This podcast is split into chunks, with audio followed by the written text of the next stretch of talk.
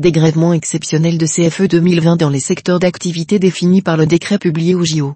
Dans le cadre des mesures d'urgence économique liées à l'épidémie de Covid-19, certaines entreprises peuvent bénéficier d'un dégrèvement exceptionnel des 2/3 de leur CFE 2020, sur décision des communes et EPSI.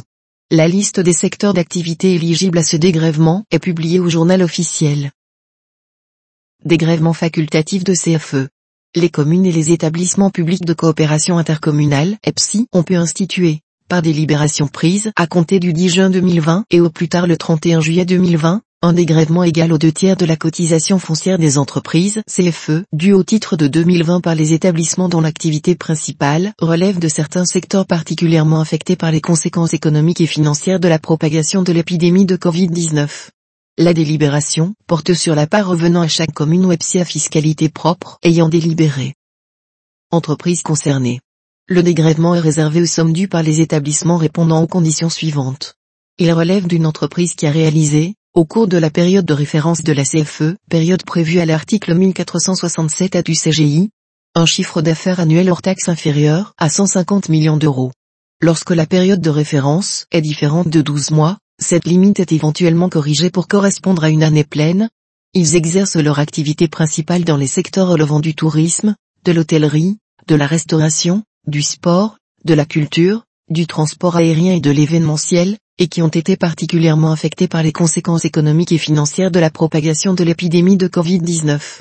Cette situation est appréciée au regard de l'importance de la baisse d'activité constatée en raison, notamment, de leur dépendance à l'accueil du public. La liste de ces secteurs est définie par le décret 2020-979 du 5 août 2020, publié au journal officiel du 6 août. Selon la présentation du décret, les établissements s'entendent au sens de l'article 310 à de l'annexe 2 au Code général des impôts. Liste des secteurs d'activité éligibles. L'article 1, 1 du décret fixe la liste des secteurs d'activité éligibles à ce dispositif. Le décret s'applique aux délibérations des collectivités intervenues à compter du 10 juin 2020. Notons, en particulier, que les casinos et les activités des artistes auteurs ont été ajoutés au projet de liste que nous avions publié dans notre fil quotidien d'actualité du 17 juillet 2020. Ces secteurs s'entendent de se définir par la nomenclature d'activité française NAF annexée au décret 2007 à 1888 du 26 décembre 2007 portant approbation des nomenclatures d'activités et de produits françaises, sauf lorsque cette nomenclature ne fait pas référence à ces secteurs. Seule est prise en compte l'activité réellement exercée. La liste de ces secteurs est la suivante. A. Agence de voyage, voyagiste, autres services de réservation et activités connexes. B. Téléphérique et remontée mécanique. C. Train et chemin de fer touristique. D. Transport de passagers sur les fleuves, les canaux, les lacs. E. Caribus touristique.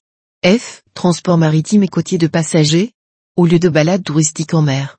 G. Bureau de change. H. Casino.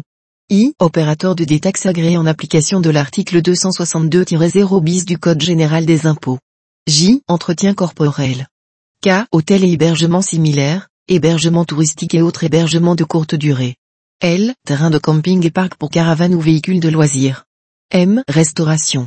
N. Location et location bail d'articles de loisirs et de sport, notamment la location de bateaux de plaisance. O. Enseignement de disciplines sportives et d'activités de loisirs et enseignement culturel.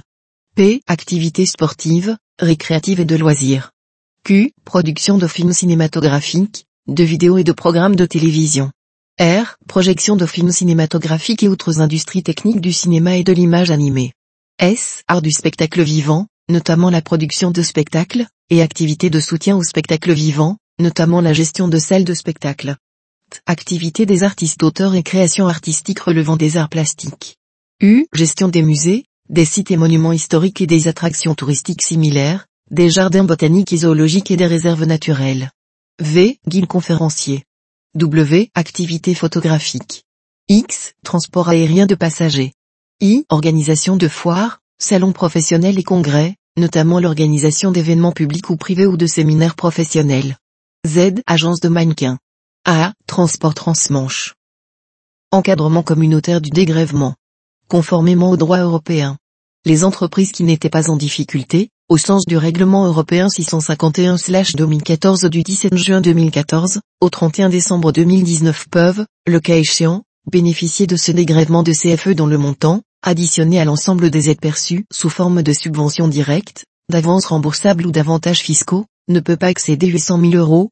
Pour les entreprises qui se trouvaient déjà en difficulté au 31 décembre 2019, le dégrèvement est subordonné au respect du règlement 1407 à 2013 du 18 décembre 2013 relatif aux aides de minimi. L'entreprise ne peut donc bénéficier de ce dégrèvement de CFE que dans la mesure où le montant de celui-ci, ajouté à celui de l'ensemble des aides perçues sur les trois derniers exercices fiscaux, n'excède pas de 100 000 euros. Pour aller plus loin,